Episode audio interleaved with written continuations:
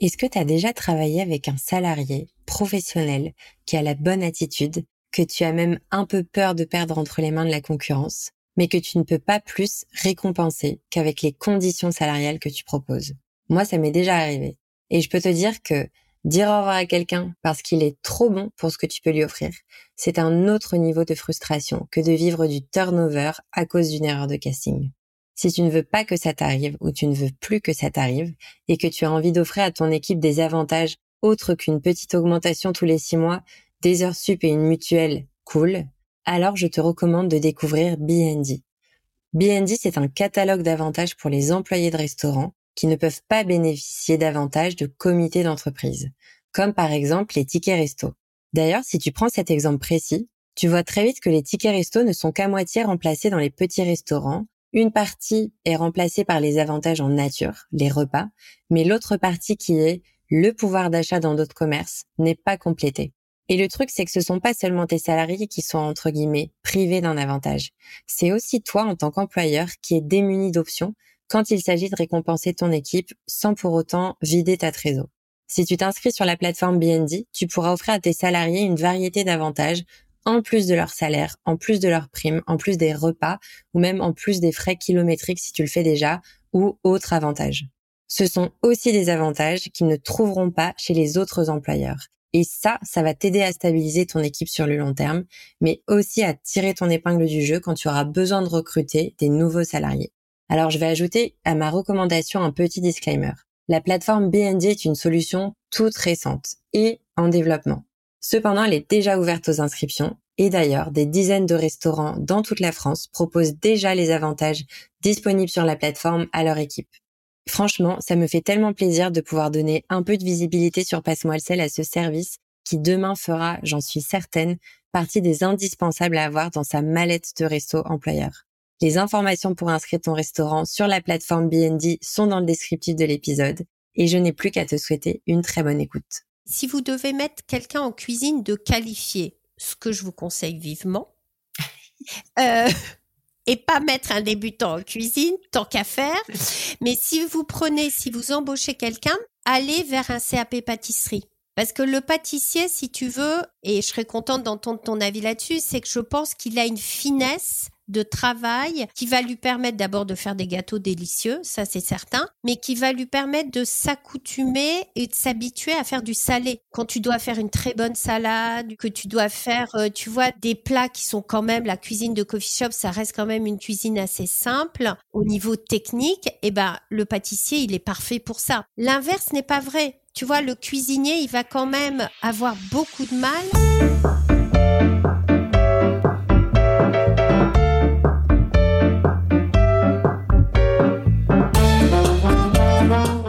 Bienvenue sur Passe-moi le sel, le podcast destiné aux restaurateurs et restauratrices qui ont compris que pour bien développer leur resto business, ils devraient, à un moment donné, relever la tête des opérations pour construire une meilleure stratégie. Je suis Laurine Blandin et Passe-moi le sel, c'est le podcast dont j'avais désespérément besoin quand je gérais des restaurants. Si tu souhaites accéder à encore plus de conseils gratuits, inscris-toi dès maintenant à ma newsletter ou alors offre-toi mon e-book sur les 45 meilleurs outils de formation d'une équipe de restaurant. Tu accèdes à ces deux ressources exclusives via un lien dans le descriptif de l'épisode. Et si tu apprécies le travail qu'il y a derrière ces conversations riches en contenu, n'oublie pas de noter le podcast 5 étoiles. Je te souhaite une bonne écoute et une journée cool dans ton restaurant. Je suis super heureuse de vous présenter Marie-Hélène. Pas seulement parce que personnellement j'adore le café et j'en suis une consommatrice euh, amoureuse, mais surtout parce que Marie-Hélène est aussi pétillante que pointue et généreuse dans les informations qu'elle partage sur ce sujet. Et c'est un vrai plaisir de l'écouter. Je suis sûre qu'on va tous apprendre mille choses dans cet épisode et je suis heureuse d'enfin pouvoir dire Hello Marie-Hélène et bienvenue sur Passe-moi le sel. Merci Laurine, merci pour cette introduction. Je suis euh, vraiment heureuse d'être là et de partager avec toi, en tous les cas, le monde, mon univers du café de spécialité. Trop cool. Alors du coup, Marie-Hélène, est-ce que tu peux te présenter, nous raconter un peu euh, qui tu es et ce que tu fais? Ouais, absolument. Alors écoute, euh, moi j'ai un parcours qui est assez euh, mouvementé puisque j'ai au départ je suis juriste fiscaliste et j'ai géré un syndicat professionnel d'assureurs mutualistes pendant plus de 20 ans. Et euh, à la suite d'un licenciement, je me suis dit non mais les assurances c'est bon pour moi, j'ai plus du tout envie d'être dans ce secteur-là et j'avais déjà une passion, c'était la cuisine et le café. Et donc j'ai fait une formation de barista en 2014-2015 à la Caféothèque et j'ai ouvert mon coffee shop dans la ville dans laquelle j'habite, à Agnières-sur-Seine, qui euh, s'appelait Quirky Coffee Shop. Et donc aujourd'hui, euh, après l'avoir revendu en 2019, juste avant le Covid, tu vois, j'ai eu beaucoup beaucoup de chance. J'accompagne les porteurs de projets dans leur euh, projet de création de coffee shop, salon de thé et torréfaction artisanale. Ok, passionnant. Déjà, en t'accueillant sur l'épisode, j'étais hyper excitée, mais là, avec cette introduction, j'ai trop hâte d'aller dans le vif du sujet. Alors du coup, Marie-Hélène, donc tu accompagnes les porteurs de projets dans ton industrie euh, famille, comme je l'appelle. Est-ce que tu peux euh, nous donner un exemple de projet euh, auquel tu participes ou sur lequel tu travailles en ce moment, ou est-ce qu'on peut aller, tu peux nous expliquer un peu, ouais?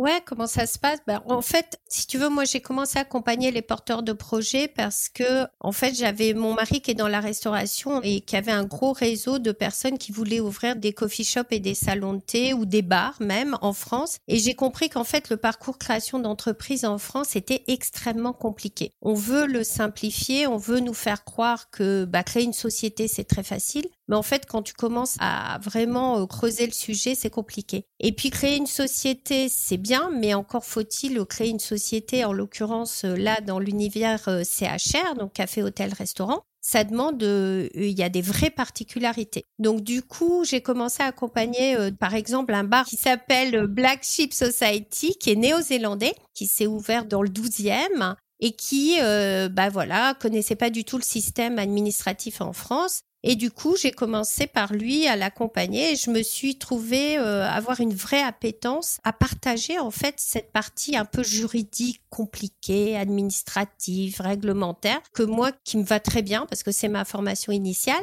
mais ce qui m'intéresse aussi et beaucoup, c'est quand même la partie restauration. Donc euh, de là, je me suis dit, bah comme j'avais créé mon coffee shop et que j'étais passionnée de cuisine et, de café, je me suis dit, bah les bars c'est pas mal, mais en fait les coffee shops c'est beaucoup mieux. Et je me suis réinvestie donc côté coffee shop et salon de thé.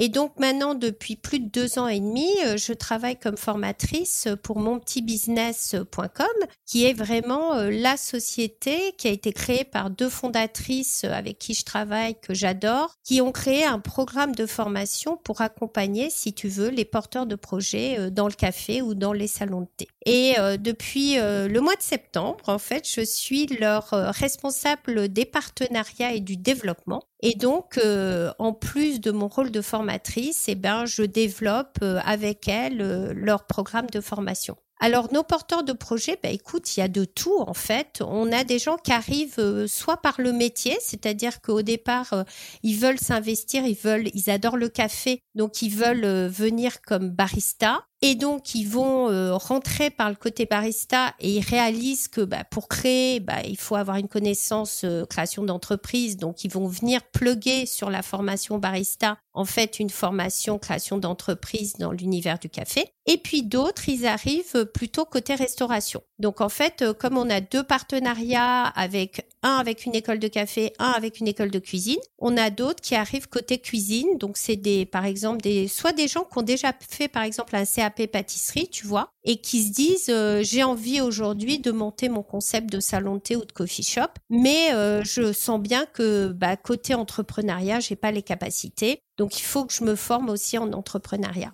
Et du coup, nous, les formations qu'on a mis en place, si tu veux, c'est à la fois le côté un peu business, euh, déroulement du concept, on pourra en parler un peu plus si ça intéresse, mais il y a cette partie concrète au métier. Donc en fait, on va pas juste te parler de créer un business plan ou juste te parler de trouver des fournisseurs ou en général faire une étude de marché, mais on va s'appliquer vraiment au salon de thé et au coffee shop. Et c'est ça qui fait l'intérêt de ces formations, c'est que moi, en, tant qu'ancienne créatrice de coffee shop que j'ai quand même géré pendant cinq ans, bah, si tu veux, moi j'ai le côté à la fois juridique, compta, fiscal, mais surtout le côté partage du métier. Donc moi j'adore parler cuisine, j'adore parler café, euh, j'adore parler extraction, j'adore parler gâteau. Trop bien ça. Les gâteaux, c'est vraiment ma deuxième passion. Café gâteau. voilà, la combinaison parfaite. ouais. Du coup, c'est vraiment super intéressant ce que tu as dit tout à l'heure sur le fait que, bon, déjà, ton parcours était euh, atypique euh, de par ta, précédente carrière, mais je trouve ça absolument génial que tu t'en serves aujourd'hui, quoi, et que ça te serve dans ta reconversion. Et au-delà d'une reconversion, tu es euh, proactive dans la formation et la création d'entreprises dans ton secteur. Donc, je trouve ça, si on peut dire que c'est un, presque un 360 ou un 180, c'est vraiment super cool. Et j'ai trouvé ça très intéressant aussi le fait qu'il y ait des personnes qui viennent à toi pour des formations avec soit l'attrait du café et le métier de barista, soit euh, l'attrait pour l'entrepreneuriat et la création d'un lieu de restauration. Et du coup, je trouve ça vraiment chouette. Euh, et euh, est-ce que tu as des... on n'en avait pas parlé avant, mais est-ce que par rapport aux personnes que tu formes, tu as un, taux de personnes qui ouvrent vraiment leur coffee shop ou tu as une indication comme ça ou pas?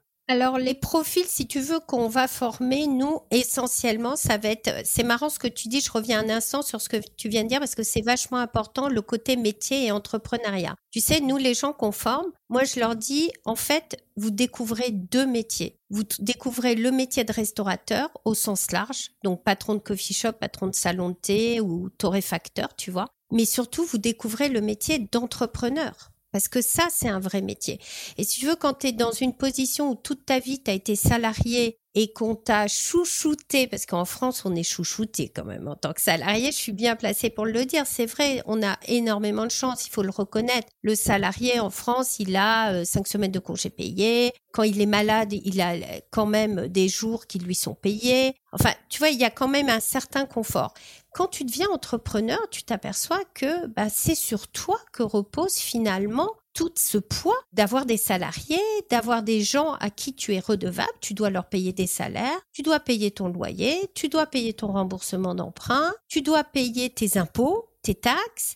Et en plus tu as une responsabilité hein, d'ailleurs c'est il y, a une responsabilité pénale pour le dirigeant d'entreprise si tu fais des erreurs de gestion etc etc donc en fait je pense que la formation aujourd'hui pour les gens qui se reconvertissent il y a cette double dimension là et c'est vrai que souvent les gens vont arriver en nous disant je suis passionné de café je suis passionné de restauration et c'est super parce que je pense que c'est des métiers tu y vas par passion. On le sait toi et moi hein, pour l'avoir vécu. Faut vraiment être passionné mais en plus de la passion, il faut te dire, mais euh, est-ce que je suis créateur d'entreprise? Et moi, je dis toujours aux gens, je dis, posez-vous la question. Tu sais, il y a toute une phase de bilan personnel en début de formation où moi, je fais réfléchir les gens en leur disant, mais tu viens ici parce que tu as envie d'être barista, tu as envie d'être torréfacteur, tu as envie d'être pâtissier, tu as envie d'être ou tu as envie d'être chef d'entreprise?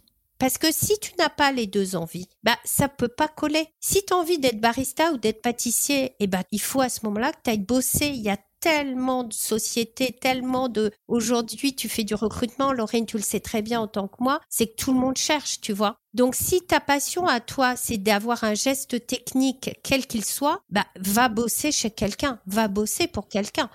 Par contre, si ta passion, c'est d'être créateur d'entreprise et d'avoir cet entrepreneuriat en toi et de créer quelque chose, eh ben alors à ce moment-là, tu peux te dire, bah, je vais créer dans un domaine qui m'intéresse. Mais si t'as pas ces deux facettes, ça fonctionne pas, tu vois. Donc ça, c'est un truc qu'on fait prendre aux gens conscience. Et puis après, bah, les gens, ils ont des profils. Euh, voilà, euh, moi j'ai autant des gens qui sont totalement autodidacte. J'ai des ouvriers, j'ai eu des techniciens de la SNCF, j'ai eu des ingénieurs agronomes.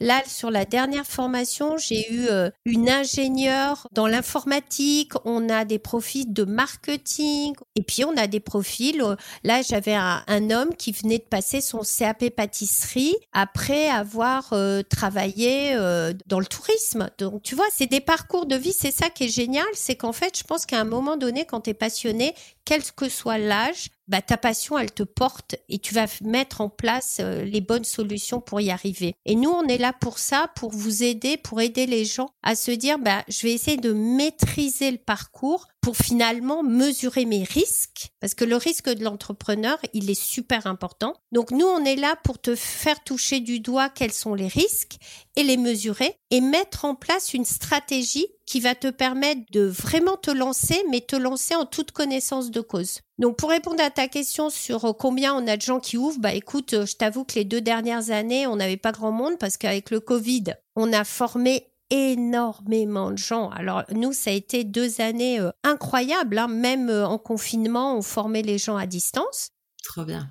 Mais par contre, on n'avait pas d'ouverture parce que bah ouais, impossible impossible quoi. Donc euh, les gens ils se disaient non mais et moi la première je disais aux gens je disais mais n'allez pas prendre un bail commercial aujourd'hui. Tu sais avec tous les, ouvertures fermetures qu'on avait, il y avait des gens des fois ils étaient là ouais mais c'est bon là on, a réouvert euh, j'ai un local je dis oula attention hein, oh, on se calme, on regarde d'abord si ça va durer et après quand vous êtes sûr qu'on va rester ouvert là vous pouvez.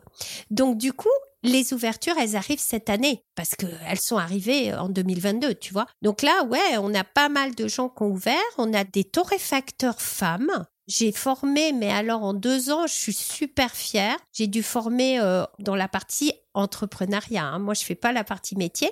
Mais euh, on a déjà euh, trois torréfactrices femmes qui ont ouvert, tu vois, euh, récemment, dont une en food truck, en coffee truck. Donc elle est torréfactrice, mais elle va vendre sur les marchés ses cafés.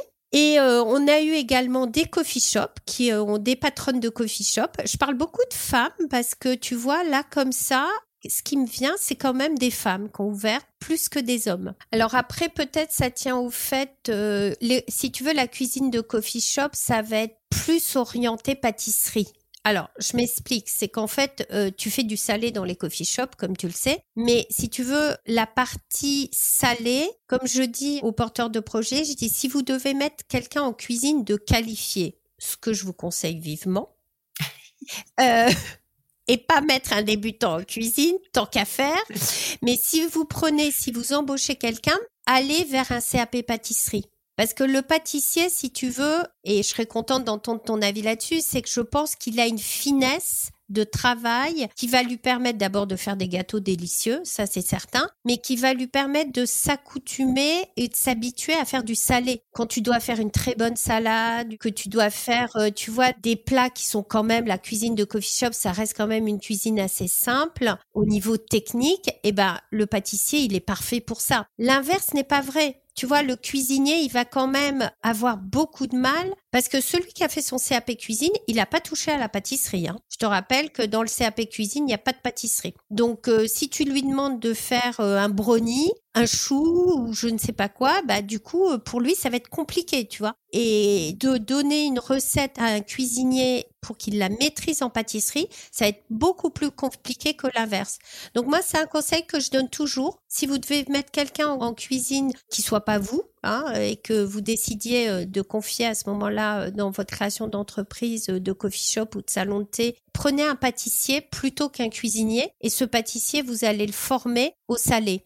C'est hyper intéressant. Je te rejoins complètement sur euh, le fait que quand on apprend la pâtisserie, on apprend une rigueur qu'on apprend évidemment en cuisine aussi, mais c'est pas la même, tu vois. Quand tu fais de la pâtisserie, tu doses, tu pèses, euh, il y a des temps de refroidissement, euh, tu joues avec le chaud, le froid, c'est les ingrédients sont plus sensibles. Quand tu fais de la cuisine, moi je cuisine beaucoup et tu vois, je, fais tout le temps des vinaigrettes différentes. Je prends l'exemple le plus simple. Je n'ai jamais pesé une vinaigrette. Pourtant, euh, à chaque fois, j'y vais au doigt, tu vois, je goûte, je continue et tout. Et je pense qu'il y a beaucoup de cuisiniers qui vont avoir un super palais mais qui vont avoir un peu moins de rigueur. Et en fait, quand tu fais une tournée de choux, je trouve que c'est un super bon exemple, les choux. Bah, en fait, si sur 10 choux, t'en as 4 euh, qui ont une drôle de tête, euh, bah, c'est nul. Et le coffee, c'est associé à la pâtisserie. Euh, donc, selon le niveau de gamme, travailler avec quelqu'un qui est pâtissier, c'est hyper important. Et la cuisine de coffee shop, c'est carrément une cuisine plus simple que la restauration rapide. T'as complètement raison. Enfin, je suis super d'accord plus simple, mais je trouve souvent euh, meilleur et plus juste, tu vois, dans les assaisonnements, euh, dans le côté équilibré, le côté nutrition, euh, les quantités. quand je mange dans un coffee shop, bah ok, je vais manger une salade, je sais pas, à 12 euros, mais c'est vraiment l'assaisonnement va être trop bon, euh, c'est le bon dosage, je suis pas plombée après, j'ai pas mal au ventre, euh, c'est pas trop gras, euh, c'est de la bonne cuisine, c'est une autre cuisine épicurienne, mais que j'adore. Vraiment, je mange presque que ça moi maintenant dans tes coffee shops. Bah ouais, moi aussi. Mais c'est marrant que tu dis ça parce que tu vois, moi quand j'ai ouvert mon coffee shop, j'avais créé un cadre de menu j'avais une soupe, une tarte, une salade et après un plat du jour. Et dans les salades, en fait, euh, moi je me suis éclatée, mais ce que je disais à chaque fois que je formais mon pâtissier, si je changeais de pâtissier en cuisine, je lui disais en fait vraiment ce qui met la valeur ajoutée à une salade entre guillemets qui peut être basique, c'est la sauce. Et j'avais acheté, je me souviens toujours, c'est une de mes amies, tu sais, mon mari est australien, donc du coup, moi, j'ai toute la culture des coffee shops en Australie. Et mes copines australiennes m'ont ouvert un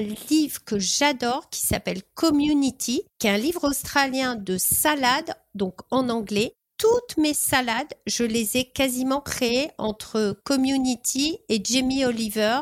Et ça a été ma base avec euh, Rose Bakery. Voilà. Ça a été mes trois bouquins de base où j'ai commencé comme ça et je me suis dit, euh, bah voilà, en fait, ce que je veux faire. Et les sauces dans une salade, tu vois, quand tu mets euh, une base de boulgour ou tu mets des légumes rôtis, euh, si tu mets pas la bonne sauce qui va avec, ça peut rester un peu inintéressant. Mais c'est tout l'accompagnement qui va être au niveau de la sauce, au niveau des graines, au niveau. Donc, on va dans le détail, tu vois. Et ça, c'est super important parce que là, c'est là où tu vas dire, ah ouais, non, mais cette salade, elle est juste incroyable. Alors que les ingrédients, au final, tu as fait rôtir des légumes et peut-être tu as fait cuire du boulgour, tu vois. Mais tu as mis un brin d'aneth et ça a tout changé t'as mis des graines grillées, t'as mis la sauce. Les sauces sont super travaillées. Moi, dans ce bouquin, là, je te dis, c'était des sauces, mais c'était euh, vraiment. Alors maintenant, on, commence à redécouvrir les accompagnements de sauces, mais c'est hyper important. Et plus tu travailles tes sauces, plus tu vas avoir des trucs intéressants.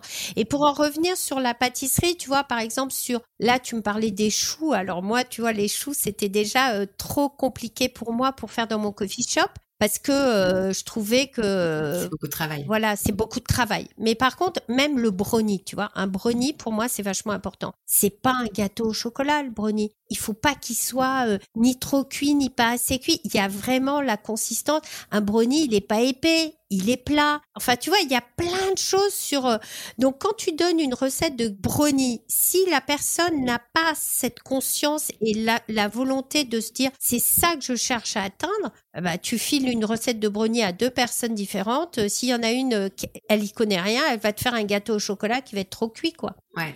Honnêtement, je pense qu'il y a rien de plus triste qu'un cookie tout sec ou une babka euh, qui est sèche euh, ou un cake au citron qui a pas le goût de citron. Euh, il y a rien de plus triste parce qu'en fait, quand toi t'es du côté de la cuisine, bah tu sais que c'est du travail. Même si la recette est simple, elle est volontairement simple et accessible parce que les clients vont en avoir plus envie qu'un qu'un truc hyper élaboré. Tu vois, un, chou, tout de suite, c'est plus cher, ça se mange plus difficilement, c'est un peu occasionnel, c'est plus dans une pâtisserie que dans un coffee shop. Qu'un brownie, un cookie, euh, un cake, dans l'esprit du client, c'est très simple. Et du coup, si c'est pas waouh, c'est le truc le plus boring euh, qui va se passer dans ta journée. Et pour moi, il y a rien de pire que d'aller dans un coffee shop, de te faire servir un super bon café de spécialité, si t'as de la chance, et à, côté de manger un cookie qui date de la veille et euh, qui a pas de goût, ou il y a pas un petit truc qui sort.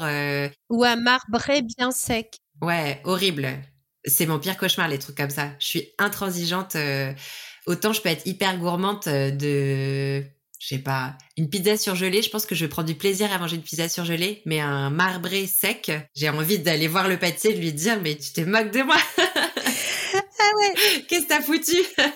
Exactement. Non, mais tu après, c'est dur pour les gens chez qui on va parce que du coup, euh, on est là, on se dit bon, allez, je vais quand même ouvrir mon esprit et ne pas être trop critique parce que après, on sait le travail qu'il y a derrière, donc euh, voilà. Mais c'est vrai, c'est vrai, on a un degré d'exigence. Euh. Ouais, carrément. Après, je pense que c'est en relation avec la gamme et, le concept que tu veux donner. Tu vois, si tu as un coffee shop qui se crée une image de marque de spécialiste le plus pointilleux et que ça se ressent dans l'ambiance, dans tes prix, dans l'accueil, et qu'en fait, il y a un truc dans l'expérience client qui va être tout pourri, ça va tout faire dégringoler. Et je pense que tu, enfin, dans les coffee shops, tu dois, tu dois vachement le voir. Il suffit d'une fausse note pour te dire, ah, en fait, le café, il vient de changer le goût juste parce que tu as vu euh, un truc qui n'était pas en cohérence ou un truc comme ça. Et pour revenir au sujet de la, cuisine et du CAP, de la pâtisserie versus la cuisine, est-ce que tu as déjà ressenti dans les coffee shops la difficulté de recruter à cause de ça, à cause du fait que la cuisine était trop simple pour un chef, mais trop élaborée pour un débutant Est-ce que c'est un sujet que tu as en tête? Ouais, c'est un vrai sujet parce que je pense que si tu veux, nous, les personnes, alors particulièrement les porteurs de projets en coffee shop, ils arrivent par le café. Et du coup, euh, la cuisine, c'est pas dans leur première attention. Eux, leur première attention, c'est créer un coffee shop, donc je m'intéresse au café. Et quand tu commences à leur creuser le tout, et là ils se disent ah merde, oui, il va falloir quand même que je cuisine, tu vois. Euh, donc euh, qu'est-ce que je vais faire? Et là, petit à petit, j'adore quand j'entends un porteur de projet qui me dit je veux faire un peu de cuisine ou des trucs simples. Bah, le problème, tu vois, c'est qu'en cuisine, quand tu le sais, c'est qu'il n'y a pas de truc simple. C'est soit tu cuisines, soit tu cuisines pas. Et donc ça, commencer à expliquer ça aux gens petit à petit, ils vont rentrer et ils vont se dire ah ok, donc j'avais pas vu le problème. Donc maintenant, qu'est-ce que je mets en place comme stratégie? Alors nous, la chance qu'on a, c'est que du coup, les gens qui ne s'intéressaient au café, ben, ils vont, on va les amener à la cuisine parce que s'ils veulent avoir une composante, même dans un salon de thé, tu fais de la cuisine. Donc du coup, ils vont parfois aller jusqu'au CAP pâtisserie en complément de leur formation barista ou inversement les gens tu vois qui eux sont intéressés par la cuisine ben on va leur dire mais ouais mais là il y a l'univers du de la boisson chaude qui va falloir vous intéresser au-delà du café parce que dans un bon coffee shop et là je te rejoins mais totalement Lorraine c'est que tout compte tout compte le concept du coffee shop, je trouve que c'est bah, un peu comme les bons restaurants, euh, voilà, en général, c'est que tous les détails sont importants. C'est l'accueil du client, c'est l'ambiance, c'est la vaisselle dans laquelle tu vas servir, la machine à café, le café, bien entendu, le thé, toutes les boissons que tu vas offrir, les boissons froides, les boissons chaudes, une bonne bière artisanale, un bon vin si tu décides de servir du vin. Après, tu as la luminosité, tu as le niveau sonore, tu as l'ambiance que tu crées. Et ça, tu t'aperçois que c'est comme ça, nous, on travaille beaucoup, tu vois, sur le concept qu'est-ce qu'un concept? Parce que les gens, ils arrivent avec une idée. Ouais, j'ai une idée, je voudrais ouvrir un salon de thé. Ouais, d'accord, mais encore, tu vois, tu essaies de trouver en fait qu'est-ce qu'ils ont derrière. Et en fait, nous, on, a tout un processus d'accompagnement où on va leur faire, les faire travailler sur leur concept en leur disant, ben voilà, c'est bien, aujourd'hui, votre idée, c'est ouvrir un coffee shop ouvrir un salon de thé. Mais moi, je vais vous amener à vous définir et à définir finalement votre USP, votre Unique Selling Proposition, qui vous êtes intrinsèquement. Et là, tu vas voir que tu vas du coup, ça va te permettre de tout balayer. L'accueil client, comment tu t'organises en cuisine, euh, l'ambiance que tu veux donner, euh, l'éclairage, les heures d'ouverture, le menu, la façon de prendre les commandes, la façon de servir. Tu fais du surplace, tu fais de l'emporter, tu fais du click and collect, tu travailles avec les plateformes de livraison ou pas, etc., etc. Et du coup, quand tu comprends ça, bah, tu comprends que le business plan, donc la partie pépette, hein, la partie chiffrée, ben, elle arrive que bien plus tard. Donc la partie argent, si tu veux, le pire, c'est d'arriver des gens avec qui te disent ah ben mon business plan il est fait. Ah bon, mais alors votre concept est fait aussi. Et c'est là quand tu retravailles en fait tout le processus et tu te dis mais mais en fait avant de parler chiffres, déjà définissez, faites-vous plaisir. Tu sais moi je dis toujours aux gens si demain vous aviez une petite fée qui vient se pencher sur vous avec une petite baguette magique, décrivez-moi ce que vous lui demanderiez à cette petite fée. Allez-y, faites la petite baguette magique et visez la lune. Visez la lune pour votre coffee shop. Vise vraiment le best. Voilà, the best parce que à la fin tu vas être tu sais c'est comme quand tu veux acheter un appartement.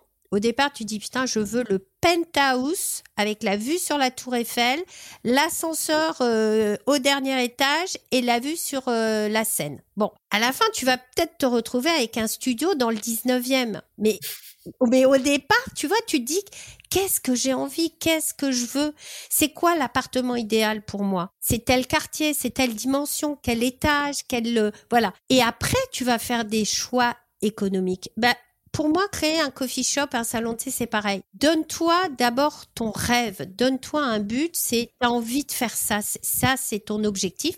Et après, la réalité, de toute façon, tu vas la rencontrer. Hein. Donc c'est là où tu vas faire des choix. Ouais, je trouve que c'est un conseil à graver, à imprimer, à scotcher sur son bureau, viser l'idéal. En fait, je pense que c'est la seule façon de l'atteindre, quoi. Donc, ouais, carrément rêver, fantasmer et donnez-vous les moyens pour aller dans ce sens-là, quoi. Ouais, c'est clair toute cette discussion de coffee shop, euh, c'est un énorme plaisir euh, comme d'habitude, mais ça m'amène à une question dont moi j'ai pas la réponse et j'ai vraiment trop hâte de t'entendre sur le sujet. C'est au niveau de la viabilité d'un business de coffee shop en France, parce que du coup, je, enfin c'est toi la spécialiste, donc c'est toi qui sais, mais mon impression c'est que les coffee shops c'est euh, quelque chose d'assez récent en France, qu'on n'a pas forcément dans notre culture, et du coup, je trouve ça génial d'en voir ouvrir de plus en plus. Mais est-ce que le marché est prêt est-ce que euh, l'écosystème euh, est accueillant? Tu vois, il y a un, terroir euh, prêt pour l'accueil de ces business-là. Qu'est-ce que tu en penses, toi? Alors, en tous les cas, ce qui est certain, c'est que la France, on était à la traîne au niveau de l'ouverture des coffee shops. Hein. moi, ça fait 25 ans que je vais en Australie, ça fait 25 ans que je bois du bon café, ça fait 25 ans que je m'éclate dans les coffee shops,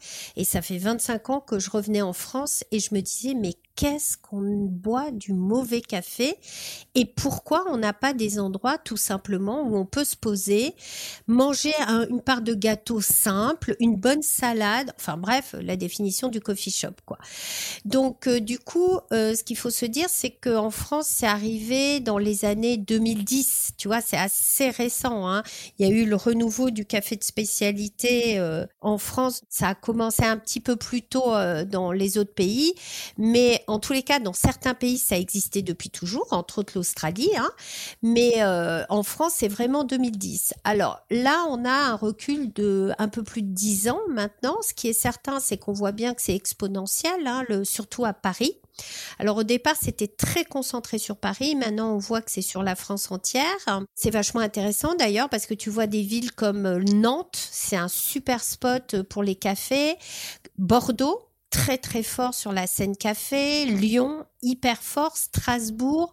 Le sud était un peu à la traîne jusqu'à présent, et puis là ils sont en train de se rattraper avec euh, Marseille, Aix, Nice, mais ça reste un peu euh, quand même entre Marseille et Nice, ça reste encore un peu assez désert, mais on voit en tous les cas une vraie volonté euh, d'ouvrir partout. Alors, je parle pas des chaînes, je parle quand même des ce que moi j'observe parmi mes clients, ce sont des individuels qui sont là vraiment pour se faire plaisir, pour être dans la qualité aussi bien au niveau de la cuisine que du café et du lieu. C'est un modèle économique qui est compliqué en France. C'est un modèle économique qui est très fragile. En général, la restauration est un modèle compliqué en France. Pourquoi? Bah, tout simplement, enfin moi ça c'est mon analyse, c'est que déjà c'est que les salaires en France sont plombants. Quand tu payes quelqu'un 1200 euros, 1250 euros net, ce qui est déjà au-dessus du SMIC, l'employeur ça va lui coûter à peu près 2400. Alors, ce c'est pas totalement le double parce qu'en fait, sur les petits salaires, on a des réductions de charges sociales et patronales qui sont appliquées en France. Et donc, plus le salaire est petit, plus tu vas pas faire le, complètement le double. Mais pour simplifier, si tu veux, en gros, tu multiplies par deux.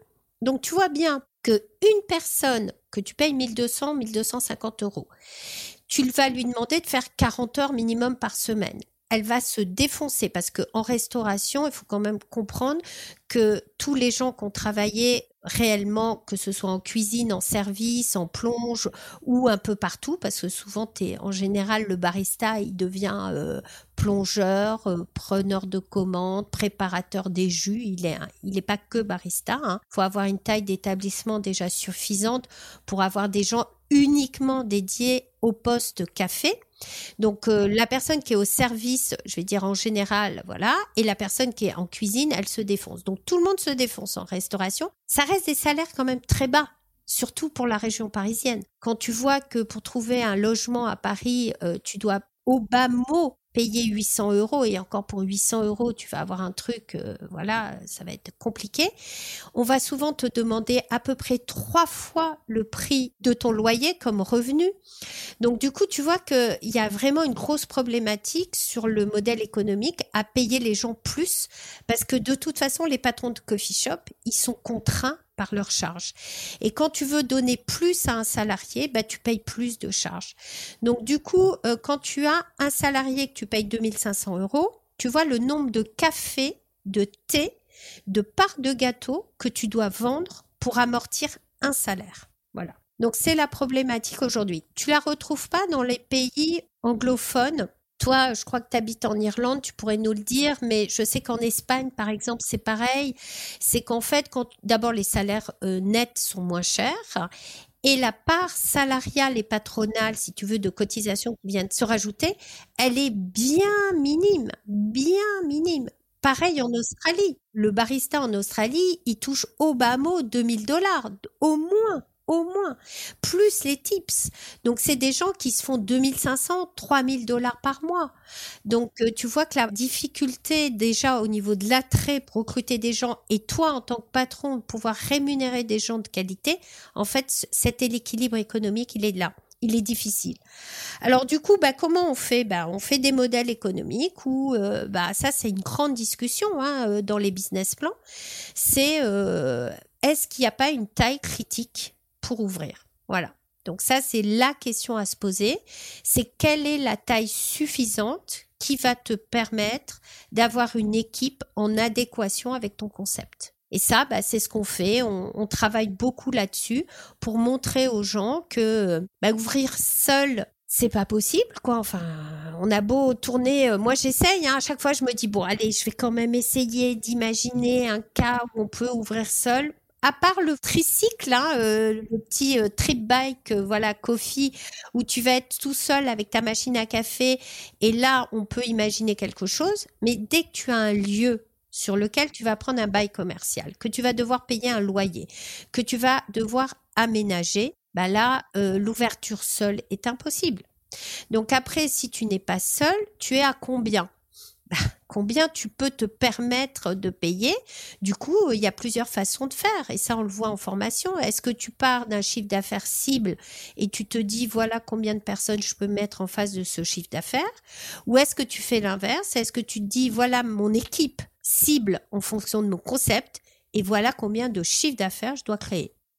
Ouais, cette notion de taille, c'est toi qui me l'as formalisé la dernière fois qu'on s'est appelé et pour moi ça a été une révélation parce que déjà la taille, euh, ça peut être euh, bah, les mètres carrés, euh, le nombre de tables, mais la taille ça peut être aussi, et là je vais même dans un exemple, ça peut être aussi la distance entre les différents postes de travail. Et pour illustrer vraiment ce que tu viens de dire, je peux donner deux exemples. Un coffee shop dans lequel la cuisine, la caisse, la partie café et la plonge sont dans le même espace te permet bah, une polyvalence euh, incroyable. Et du coup tu peux en termes de rentabilité des employés c'est incroyable ce que tu peux faire. Du coup tu peux monter les salaires et tu as des super employés hyper autonomes parce qu'ils peuvent euh, autant euh, cuire des cookies que d'envoyer des latés. Ils savent faire leur vaisselle au bon moment et être sympa avec le client. Donc là déjà tu es dans 3 mètres carrés et tu tout cet espace dans lequel une personne suffit. Et plus tu vas mettre de gens, plus ils vont créer du volume. Et du coup, tu vas chercher encore plus de chiffres. Donc, c'est trop bien. Et à l'inverse, un concept que j'ai déjà vu qui était un puits euh, d'argent, enfin où l'argent tombait et ne ressortait jamais, c'est un coffee shop dans, qui était tellement grand un mètre carré et dans lequel la cuisine, le comptoir, euh, gâteau, café, caisse et l'espace client était tellement espacé que du coup tu avais un lieu mais canon, vraiment une, une, espèce de galerie immense, super beau. Mais par contre, tu étais systématiquement obligé d'avoir trois employés sur le floor. Et en fait, si t'envoies, euh, comme tu disais tout à l'heure, tu l'as super bien dit, le rapport entre le ticket moyen et la rentabilité des employés, bah, si ton ticket moyen c'est 6 euh, euros dans ton coffee shop et que tu es obligé d'avoir trois employés pour faire des tickets à 6 euros, tu ne vas jamais gagner d'argent. Et au-delà du fait que tu vas pas gagner d'argent, tu multiplies par trois les problèmes que tu vas rencontrer. L'absentéisme, la formation, le, les problèmes techniques, euh, c'est ultra compliqué. Du coup, cette notion de taille, vraiment, euh, c'est mon, tu mon highlight de, de l'automne. avec ça, je, trouve que c'est il faut le dire, il faut le répéter, c'est trop important quoi. Mais du coup, c'est vachement important ce que tu dis, Laurine, parce que tu vois, je rebondis sur l'espace dont tu viens de parler. Ben, moi, vraiment, s'il y a une chose que j'adore partager, c'est le local, l'aménagement du local et comment choisir son local. Et là, euh, quand j'ai des porteurs de projets qui arrivent en me disant euh, soit j'ai fait mon business plan, soit j'ai déjà le local, et là je me dis oulala, là là là, je vais les décevoir parce que il y a 99% de chances que le local soit pas adapté à ce qu'ils veulent faire et à leur capacité. De financement. Et du coup, nous, on passe énormément de temps dans les formations. Tu vois, moi, le local, euh, j'y passe plus de quatre heures. C'est-à-dire que je vais te faire la partie juridique où je vais te parler du bail commercial, mais après, il y a toute la partie aménagement du local, organisation du local, repérer les contraintes réglementaires. Je te rappelle que en France, on est ce qu'on appelle des ERP, des établissements recevant du public. Donc il y a une réglementation handicap, il y a une réglementation sécurité incendie. Donc il y a tout ça, tu vois, à penser. Après, il y a les problèmes d'extraction, il y a les problèmes de ventilation, il y a les problèmes de plomberie, d'électricité, etc. Donc du coup, tu vois, je pense que c'est super important que la personne, elle ait en tête tout ça, y compris ce que toi tu dis, c'est-à-dire comment tu vas organiser tes espaces après vraiment au niveau fonctionnalité, parce que tu vois bien que la rentabilité et surtout la capacité, ne serait-ce sans parler de rentabilité, déjà la capacité d'ouverture. Parce que quand tu as un local que tu dois aménager sur 150 mètres carrés ou 100 mètres carrés avec des espaces différents, etc., ben, tu vas multiplier les choses. Donc, euh, ton coût d'aménagement d'une cuisine, si tu dois faire trois points cuisine ou deux points cuisine plus un point plonge, ben, c'est sûr que voilà. Donc ça, c'est tout ça qu'on regarde et qu'on essaie de faire partager. Euh, et du coup, la personne, tu vois qu'à la fin, elle se dit, ah ouais, mais bon, là, c'est bon, là, j'ai tous les éléments, je peux y aller et je sais comment je vais visiter un local la prochaine fois. J'ai ma checklist du local parfait. Trop bien. Ouais, hyper important du coup euh, pour euh, récapituler sur tout ce que tu dis, euh, c'est on cherche pas un local avant d'avoir un concept quoi. On cherche pas une boîte dans laquelle caler un business, on crée, on teste la faisabilité, la rentabilité, c'est viable et là on sait identifier dans quelle boîte on va le mettre. Exactement. Ouais. Après, c'est ce qui est intéressant, c'est une fois que tu as compris le process de création, si tu veux, tu t'aperçois que tu peux trouver un local qui finalement va rentrer dans ton budget mais vérifie bien que ce local, il est en accord avec ton concept. Après, si c'est pas le cas, bah, tu revois ton concept ou tu changes le local. Mais tu vois, il faut en permanence te reprojeter et refaire l'exercice. Donc tout ça, c'est vraiment, on part du concept, on part de l'idée et on avance progressivement et dans un ordre précis. Si tu fais les choses dans un ordre différent, bah, c'est comme ça que les gens ils se plantent. C'est comme ça que les gens te disent mais je suis perdu, je sais plus où j'en suis, j'arrive plus comment faire. Je dis bah ouais parce qu'en fait repars de la base, repars de ton idée et travaille ton concept. Il n'y a que ça de vrai. Pour moi, c'est vraiment une méthodologie de progression dans la création d'entreprise. Ouais, c'est tellement important. Et euh, du coup, donc là, on a parlé un peu de de la viabilité, euh, de comment on construit un coffee shop, euh, enfin une, structure solide. Évidemment, c'est un sujet sur lequel je sais qu'on pourrait parler euh, pendant 20 heures, d'affilée. ouais, on aurait encore des trucs à dire. Mais du coup, pour refaire le lien avec le café de spécialité et la notion un peu de culture, est-ce que toi, tu, enfin, Ma question est toute simple. Est-ce que toi, tu penses vraiment que demain, le café de spécialité peut être euh, démocratisé en France et, ça peut être un truc euh, de qui est pour tout le monde, euh, qu'on connaît, un peu comme une super comparaison que tu fais avec le vin, que tu peux nous en, nous en dire plus. Mais en gros, pourquoi en France, on, on, il y a encore des gens qui boivent du vin incroyable et après le repas, ils boivent une capsule Nespresso dégoûtante? Comment on fait un peu pour coller ces deux notions de bien manger, bien consommer avec le café alors qu'on l'a pas trop euh, dans notre ADN, quoi?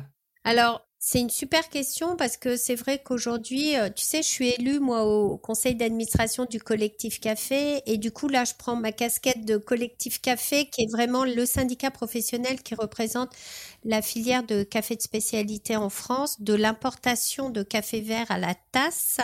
Donc on regroupe tous les torréfacteurs, euh, tous les baristas, les patrons de coffee shop qui sont autour du café de spécialité. Alors le café de spécialité en deux mots, c'est quoi? Bah, C'est d'abord c'est un café de qualité qui a du goût, qui est respectueux de l'environnement et qui rémunère euh, le producteur de café à sa juste valeur. Donc c'est un café qui va être traçable, sur lequel on va pouvoir remonter jusqu'à la ferme, jusqu'au producteur. C'est en général des petites parcelles, plutôt en altitude, et euh, sur lesquelles euh, les producteurs vont chercher, plutôt qu'aller chercher la quantité, ils vont chercher la qualité.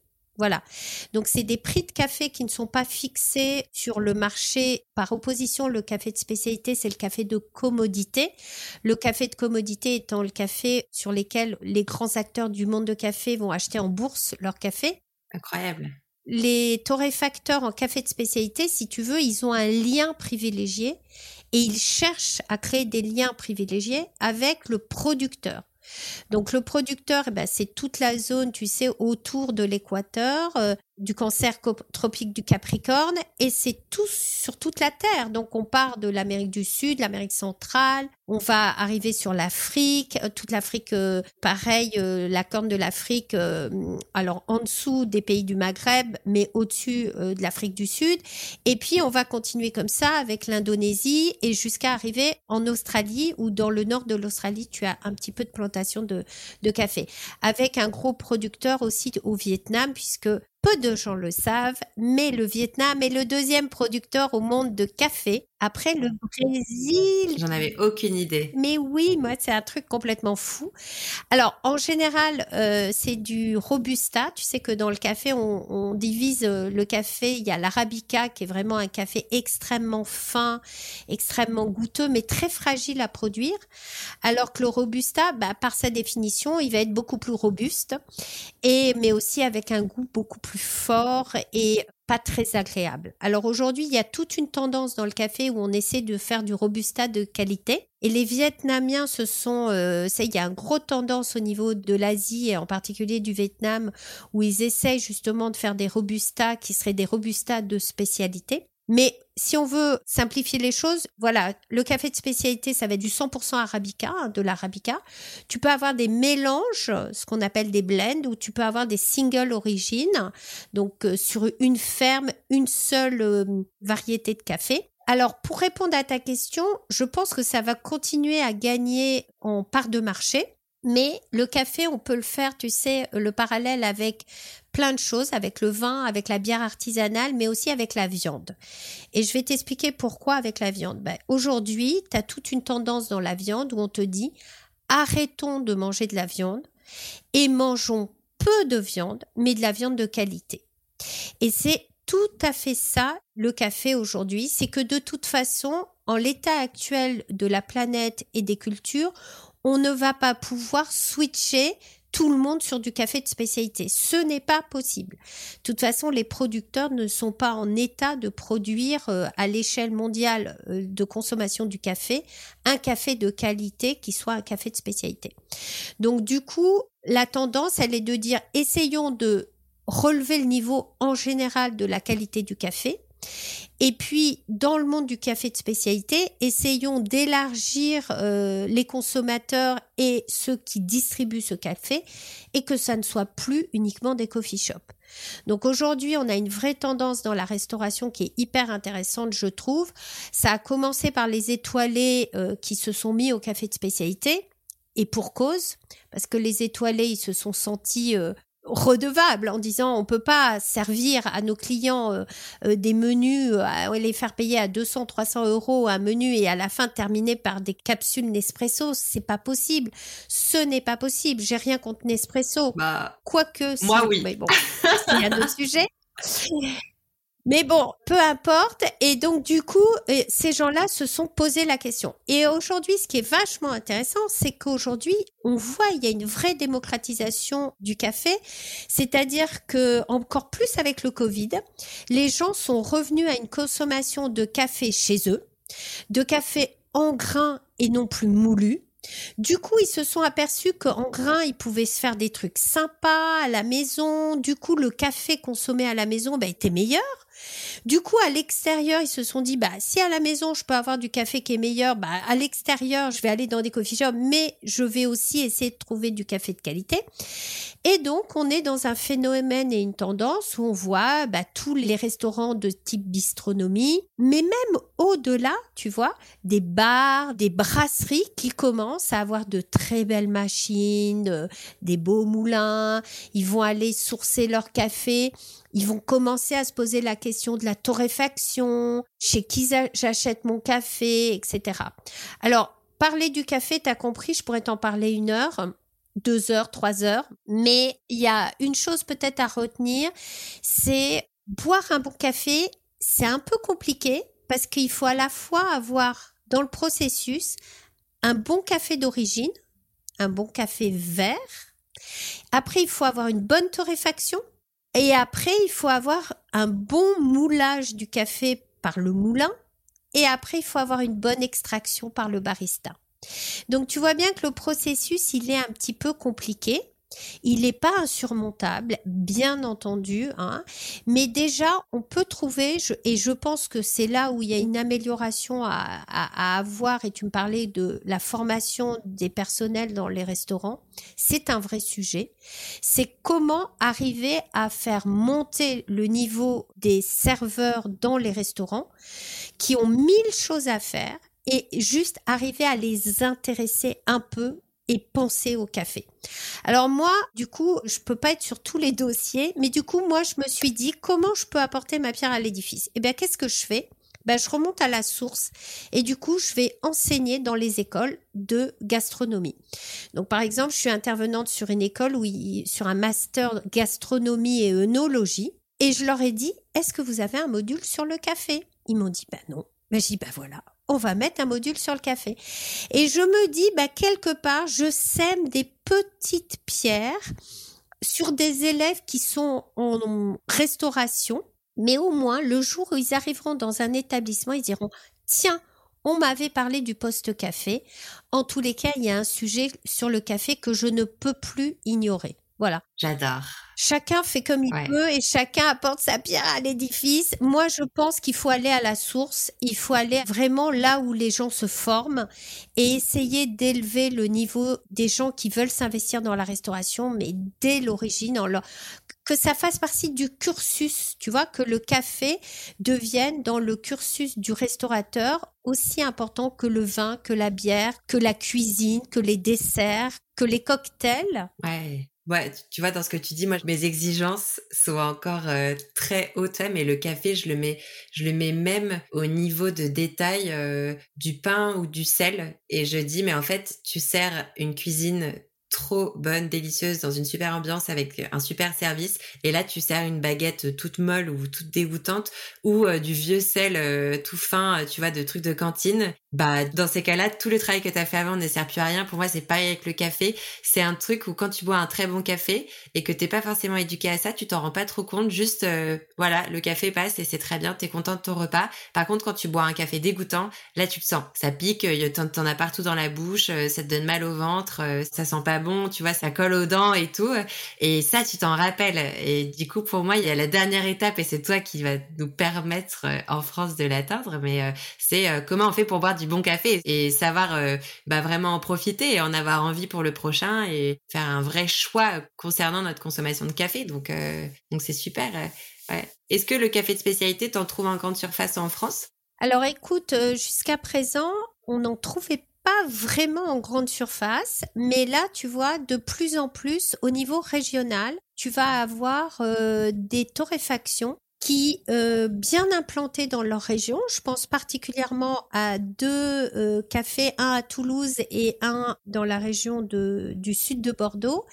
Ce sont des entrepreneurs qui, à force de travail, ont réussi à convaincre au niveau local leur supermarché. Tu sais que les supermarchés, en fait, moi je l'ai découvert en m'intéressant à ce sujet, c'est qu'en fait ils sont obligés d'acheter une partie de ce qu'ils vendent aux centrales d'achat de leur euh, marque, mais ils ont le droit aussi de une petite partie de la consacrer aux producteurs locaux. Et ben typiquement les deux euh, torréfacteurs auxquels je pense, si tu veux, ils ont réussi à s'infiltrer par ce biais-là. Et aujourd'hui, tu commences à trouver euh, par exemple du café de Chanquet, qui est une des marques de café en grande surface, où tu vas avoir justement un café de qualité qui va être proposé aux consommateurs en grande surface.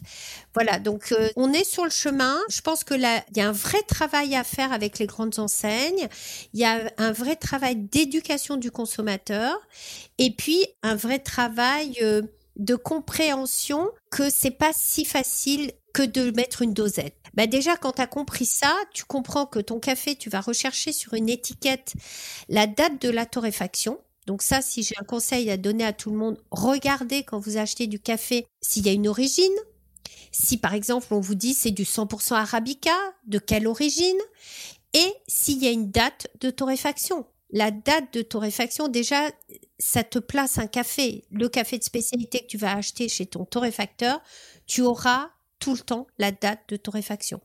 Et après la mouture, bah, tu vas comprendre qu'il faut moudre ton café, il te faut un moulin. Donc, il faut quand même avoir une certaine compréhension et une certaine appétence parce que les gens qui veulent quand même rester sur un geste rapide, les capsules restent le plus rapide le moins bon sûrement ou pas très bon sûrement, mais ça reste quand même un geste rapide.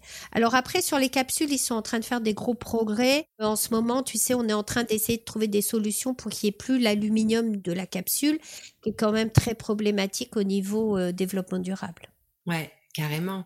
C'est vraiment trop intéressant. Puis, tu as, donné des conseils précieux sur euh, comment on fait pour euh, servir du café de spécialité dans son resto ou, ou, dans son café et tout. Donc, je trouve ça trop bien. J'ai super hâte aussi de faire le récap de tous tes conseils parce que c'est quelque chose que je fais après tous les épisodes pour les personnes qui n'auraient pas le temps de tout écouter comme ça, ils peuvent hop jump to the end et avoir les infos les plus euh, riches. Du coup, ma, prochaine et trop triste mais dernière question pour toi, c'est euh, bah ça concerne euh, tes projets en cours. Est-ce que tu, as des choses sur le feu? Tu nous prépares des petites surprises Est-ce qu'il y a quelque chose que tu voudrais nous partager? T'as de la chance parce que tu tombes bien au niveau de timing. Là, on, est fin octobre et ça vient de se lancer. Et les deux choses que je vais t'annoncer, c'est vraiment du scoop que je te donne. Donc, il y a une première chose qui est vraiment, euh, qui est très sympa, qui vient de se lancer. Je viens de lancer un réseau de femmes dans le café qui vient de se réunir une première fois en virtuel euh, en début de semaine et euh, qui regroupe toutes les femmes euh, qui travaillent dans le café. Donc ça va être des femmes baristas, ça va être des femmes torréfactrices, des femmes patronnes de coffee shop, des femmes patronnes d'entreprises de torréfaction. Et on, voilà, on a créé ce groupe et euh, j'ai eu un doute à un moment donné en me disant mais est-ce que je vais avoir du monde? Et en fait, on a fait la première réunion, c'était trop sympa. J'ai eu la meilleure ouvrière de France, la MOF en torréfaction qui s'est connectée, Daniela Capuano. Incroyable. J'ai eu euh, la championne de France de Coffee in Good Spirit, si tu veux, qui est quand même l'équivalent de la mixologue de café qui va créer en fait des cocktails à base de café, qui s'est connectée au Panama parce que maintenant elle devient productrice de café vert avec une super histoire à raconter. Donc vraiment un réseau de femmes hyper varié dans la France entière et même au-delà. Donc ça c'est voilà, s'il y en a d'autres qui nous écoutent, eh ben n'hésitez pas euh, à nous contacter parce qu'on sera contente de vous accueillir. C'est un réseau qui est très bienveillant. C'est de l'échange de bons tuyaux. Donc ça, c'est la première chose.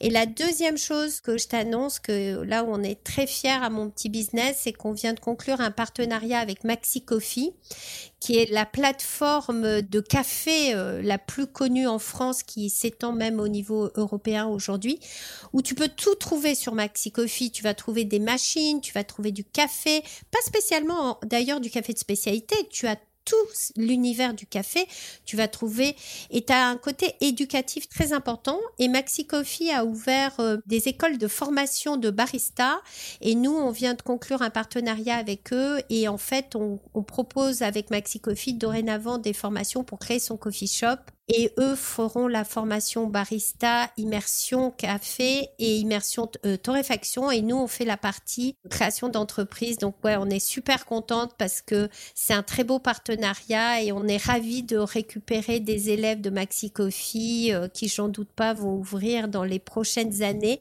des super petits coffee shops je trouve ça génial. Honnêtement, bravo pour ça. Je me sens chanceuse euh, de t'entendre euh, annoncer ces projets euh, sur ce podcast et surtout, j'ai hâte de suivre. Peut-être qu'il y a des personnes qui nous écouteront dans quelques mois et qui te contacteront pour ça. et du coup, j'en suis hyper heureuse pour toi. Eh ben écoute, merci beaucoup. En tous les cas, les formations, elles sont toute l'année. Ils ont une session par mois, donc euh, à n'importe quel moment de l'année, euh, les gens peuvent s'inscrire. Mais toi, Laurine, je sais que tu aimes le café et tu as eu des rôles aussi dans les coffee shops. Tu as géré des coffee shops, toi. Ouais, carrément. Et malheureusement, le café, littéralement, l'extraction et tout est quelque chose qui est parfois passé en tout en bas de la liste des priorités et, et je le regrette pas parce que j'avais pas assez de connaissances à ce moment-là, mais aujourd'hui pour moi c'est quelque chose qui, dans des pays comme l'Irlande ou l'Australie, bah en fait le café c'est top priorité. Quand tu vas dans un coffee shop, tu sais, tu as des attentes hyper hautes. En France c'est pas encore le cas et, et ma toute petite contribution pour ça, c'est de t'avoir aujourd'hui sur ce podcast et, et peut-être que ça convertira des personnes. et du coup, bon bah à l'époque j'ai peu contribué, mais aujourd'hui je compte bien me rattraper. Et j'ai euh, une question, t'es pas obligé de, de, répondre si t'es pas à l'aise avec, mais euh, c'est quoi le meilleur café euh, de Paris? Le meilleur café ou le meilleur coffee shop, tu veux dire? Comme tu veux. Question de joker, tu, peux choisir, mais c'est un peu dur. Non, je, je, peux pas, je peux pas, c'est impossible. Je, te ferai ça en, privé, mais là je peux pas. En tous les cas, il y a une très belle scène café sur Paris et on a la chance d'avoir des coffee shops, mais de top niveau. La France était hyper en retard, mais je peux te dire que là, on s'est rattrapé. Et euh, je dis Paris, mais Bordeaux, chapeau, Lyon, chapeau, Strasbourg, chapeau, vraiment, euh, non, non. J'ai mes petits favoris dans mon cœur, mais je ne peux pas les citer. Mais en tous les cas, ils sont nombreux. Et n'hésitez pas, mais si vous aimez la cuisine saine, savoureuse et des bons thés, des bons cafés, allez dans les coffee shops, vous trouverez tout ça. En tous les cas, merci, merci de m'avoir accueilli parce que c'est vraiment important pour moi d'avoir partagé avec toi quand on s'est rencontrés. On a vu qu'on était sur les mêmes longueurs d'onde et je suis très contente que tu me laisses cette opportunité de partager mes passions de cuisine et de café et j'espère, comme tu dis, qu'on aura converti vraiment beaucoup, beaucoup, beaucoup de personnes. Ouais. Trop cool. Et euh, pourquoi pas euh, un retour, euh, un épisode 2 de, dans quelques mois parce que je sais que là, on s'est volontairement concentré sur certains de tes sujets d'expertise mais que tu en as beaucoup d'autres et euh, je tease un petit peu pour plus tard, mais, euh, mais moi j'aimerais beaucoup faire un deuxième épisode et c'est surtout moi qui te remercie d'avoir joué le jeu et participé à ce podcast. Euh, merci Marie-Hélène. Dans le descriptif de l'épisode, je mettrai tous les liens de contact si les personnes ont envie de te contacter, d'aller voir tes projets, les entreprises avec qui tu travailles. et je te remercie à nouveau de nous avoir partagé tout ça, tout ce savoir, toute cette passion. C'était c'était hyper riche. Merci. Avec grand plaisir. Au revoir Laurine. Salut.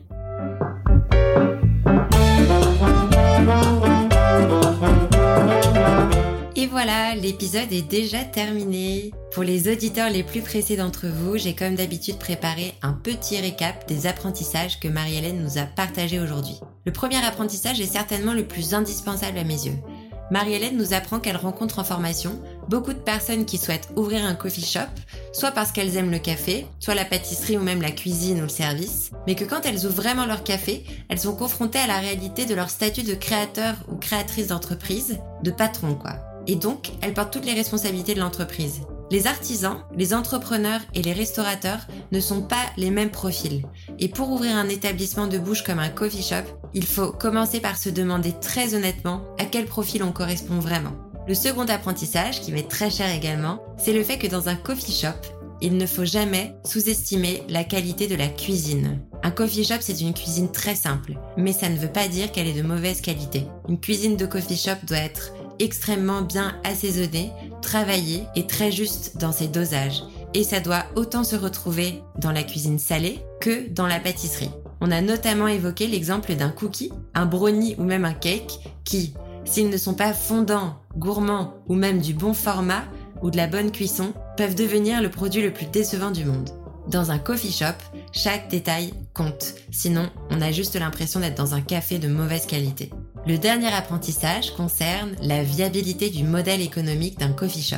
Marie-Hélène met en avant l'importance du choix du lieu dans lequel implanter son coffee shop, mais aussi de la surface. On a également discuté d'exemples très concrets de coffee shop dont le modèle est soit extrêmement rentable et à fort potentiel de développement, et d'autres modèles de coffee shop qui vont être très beaux mais qui ne seront jamais, jamais duplicables à cause du lieu dans lequel ils sont implantés. Je remercie encore chaleureusement Marie-Hélène d'avoir joué le jeu et participé au podcast Passe-moi le sel. Je vous indique dans la description de l'épisode toutes les informations pour la contacter, mais aussi toutes les ressources qu'elle recommande d'avoir quand on s'intéresse à ces super sujets. Merci à vous d'avoir écouté l'épisode et si vous souhaitez recommander un ou une spécialiste ou même participer au podcast vous-même, vous me trouverez directement sur LinkedIn, sur mon profil perso, Laurine Blandin. Je réponds tous les jours. À très vite dans le podcast Passe-moi le sel.